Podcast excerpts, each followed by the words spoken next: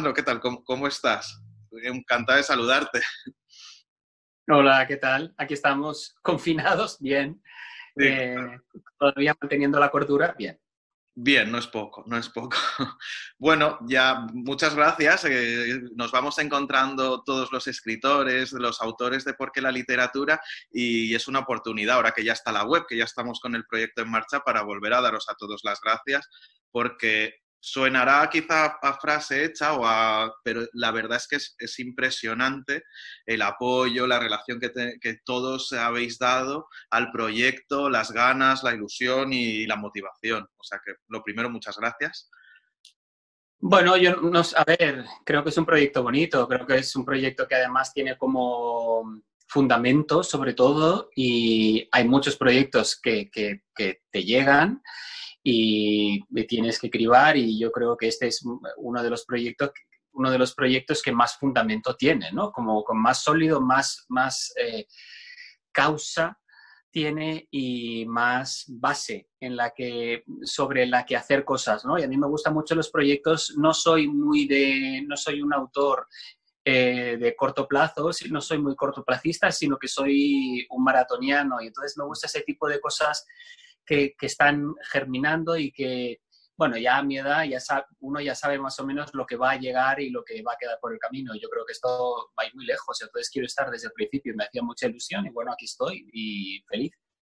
Bueno, es maravilloso. La verdad es que esa es la idea, que sea un proyecto a largo plazo y un proyecto de acción que vayamos haciendo cosas acá cuando, cuando nos dejen de momento es una acción virtual pero, así empezamos. Y bueno pues te voy a preguntar la, frase evidente que da nombre motor al proyecto y por la que luego sacaremos el libro como punta de lanza del proyecto con los textos que habéis escrito. ¿por qué la literatura? Bueno, en mi caso, lo del porqué de la literatura, yo creo que es, yo me mantengo en mis trece sobre eso y sobre eh, por qué mi literatura y por qué mi implicación con la literatura y lo que representa para mí. Yo no sé, no sé exactamente, no brego muy bien con el concepto literatura, brego muy bien con el concepto escritura y lectura y no sé si esas dos cosas combinadas hacen literatura. Em, pero eh, Acaba de ir la cámara, Alejandro. Ay, sí, lo sé. Espera. Espera, ¿eh? Sí, sí. Estoy intentando resolver. Ya. ¿Ya? Sí. Empiezo. Perfecto, repetimos. Toma dos. Toma dos.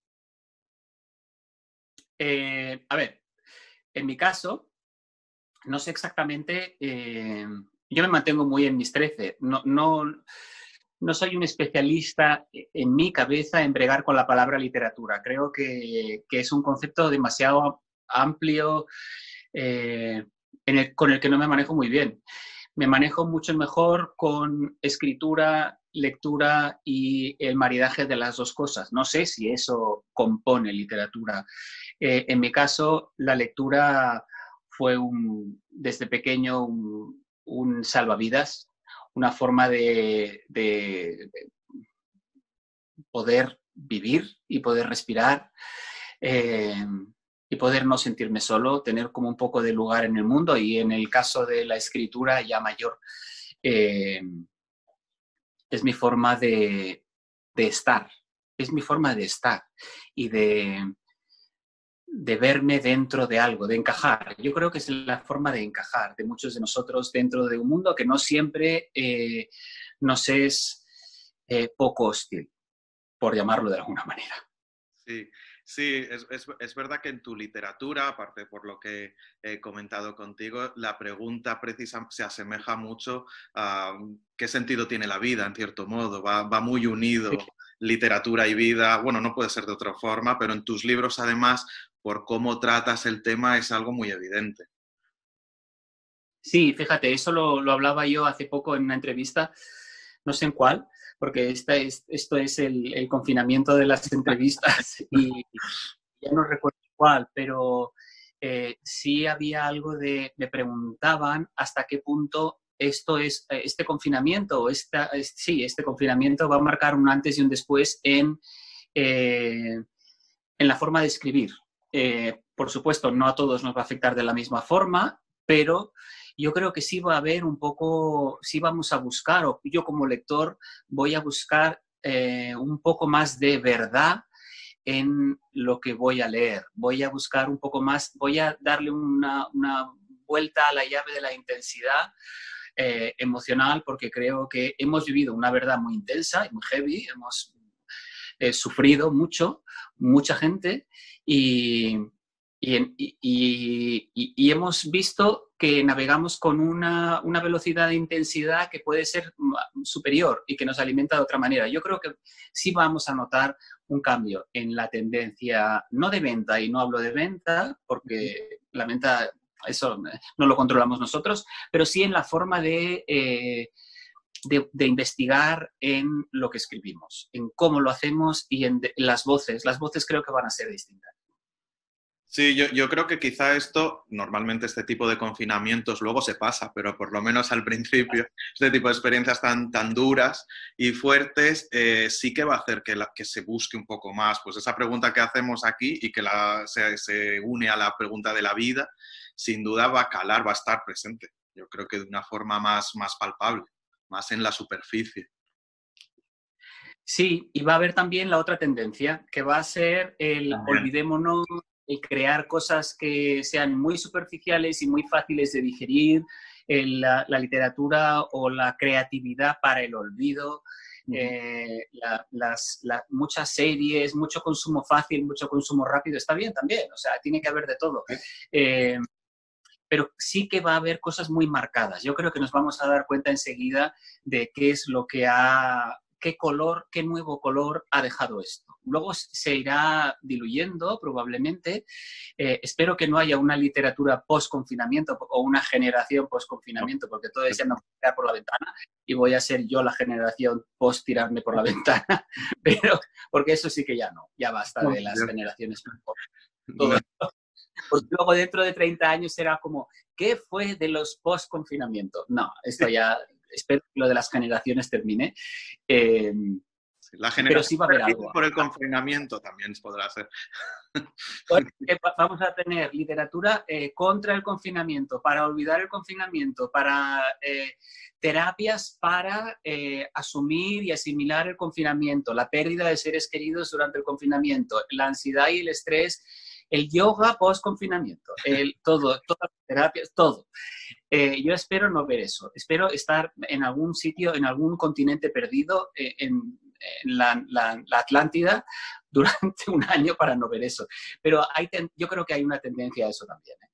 Sí, fíjate, y luego en cuanto al proyecto, en cuanto a por qué la, literatura, y más allá del proyecto, la idea de, intentar que la literatura llegue a, más gente y que se, vea más, relacionado con tu forma de entenderla, con lo que leo y, entiendo en tu literatura, esa, esa, música de la literatura, ese silencio del que siempre dices partir. Mm.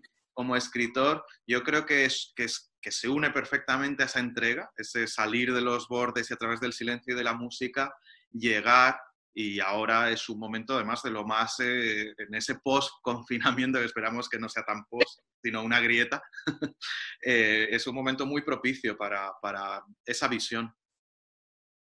Sí, yo también lo creo. Es curioso, ¿no? Lo de la gran pregunta es, al principio de todo esto era como, ¿y qué? ¿Y cómo viven los escritores el confinamiento? Mala pregunta a, mala, a, mal público. Los escritores normalmente viven en confinamiento para escribir. O sea, esto no es ninguna pregunta. Y yo especialmente, yo soy un, un, autor a que le gusta mucho estar solo, le gusta mucho el silencio y le gusta mucho no, no es que le gusten mucho, no es que me gusten mucho, sino que necesito mucho oírme y por eso me, confino mucho, porque si no, no puedo oírme. Eh, curiosamente, yo llego a esta situación viniendo desde el confín del mundo, que es Tierra de Fuego. Yo llego aquí justo el día en que ocurre todo y se cierra todo viniendo de Tierra de Fuego, después de un mes y medio estando allí en el silencio más absoluto. Eh, y, sí creo que va a ser, eh, en mi caso, es fundamental. Eh, la, la, teoría práctica del silencio para saber proyectar y para poder proyectar lo que hay, veo, vivo, siento, etcétera, estas coordenadas. Eh, creo que a mí eh, eh, individualmente ha jugado en mi favor. Y, y me ha hecho bien. Me ha hecho bien porque me ha obligado. He, podido diferenciar cuál es el confinamiento real, el confinamiento elegido y el confinamiento obligado. Y el confinamiento obligado no es muy agradable. No, no es muy creativo. Es verdad que, solemos estar y buscar el confinamiento, el tiempo debajo de las piedras para poder escribir y, coinciden muchísimos escritores, algunos de ellos además que sabes perfectamente lo ocupados que están y sin embargo hacen menos ahora, te lo dicen todos, porque es que la idea del confinamiento genera un estrés, un agobio al ser obligado que nada tiene que ver con el voluntario, es cierto. Exacto. Yo, por ejemplo, acabo de renunciar a escribir una, una adaptación de de una novela mía al teatro. He estado tres semanas intentándolo y ha sido la primera vez en mi vida en que he tenido que renunciar a un proyecto porque no he sido capaz. Y realmente me ha creado un conflicto horrible conmigo mismo y con mi seguridad. Eh, al final he dicho que no, es una, es una adaptación para una compañía chilena y les he tenido que decir que no, que busquen a un dramaturgo que haga esa adaptación porque yo no, no puedo, no me veo capaz de trabajar con la mente puesta en un escenario que me parece un sitio muy confinado también para que pase algo, ¿no? Todo tiene que adaptarse a ese escenario y, ellos, el productor me decía, pero tío, piensa con total libertad, escribe con libertad. Y yo pues que no puedo escribir con libertad, no, no, no me siento libre, no puedo, no puedo, no, no, yo he tenido que renunciar a algo. Jamás he renunciado a un proyecto eh, por no saber. Y en este caso es la primera vez que me ha me parece interesante porque, bueno, no que lo hayas dejado, pero, lo que me parece interesante es cómo, cómo en realidad la literatura es libertad está en eso. Yo creo que es verdad que, que, es libertad leer, lo que siempre decimos, pero fíjate, incluso la creación sin duda, sin libertad, se complica de una forma extrema. Sí, yo creo que la literatura, todo lo que es eh, no quiere decir que lo que no lo es no lo sea, pero todo lo que es de mesa y con uno mismo, todo lo que es tan íntimo, tan pequeño, tan personal, tan en silencio, em, cuando lo, inmediatamente exterior, el entorno, se vuelve em, inhóspito y se, te vuelve, se vuelve un, un entorno poco, poco casa, eh, eh, te hace desaparecer, eh, te hace, te vuelve en contra a ti mismo. Es muy raro, pero realmente saca de ti unas voces, saca de ti unos límites y unos terrores mm, y, una, una, ansiedad espantosa. A mí, yo no conocía esto y es la primera vez que me ha pasado de esta manera y espero que nunca más me vuelva a pasar porque, sinceramente, me he visto como a ver, la literatura para mí siempre ha sido mi amiga. Ha sido el ámbito en el que yo me he movido, ha sido, he sido yo. Y ahora me he visto sin, sinceramente. No, no tenía nada que leer, además, puesto me pilló con ninguna compra, ni ningún nada que leer. Y, y sin nada que leer y sin ser capaz de escribir, me he visto reducido al, al 30% de lo que soy. Me doy cuenta de que un 70% de mí de lo que me conforma es literatura. Y uno no, uno no sabe esto hasta que se encuentra en una situación límite. Y ha sido así, un 70%, y estoy calculando grosso modo, de lo que forma mi vida es literatura.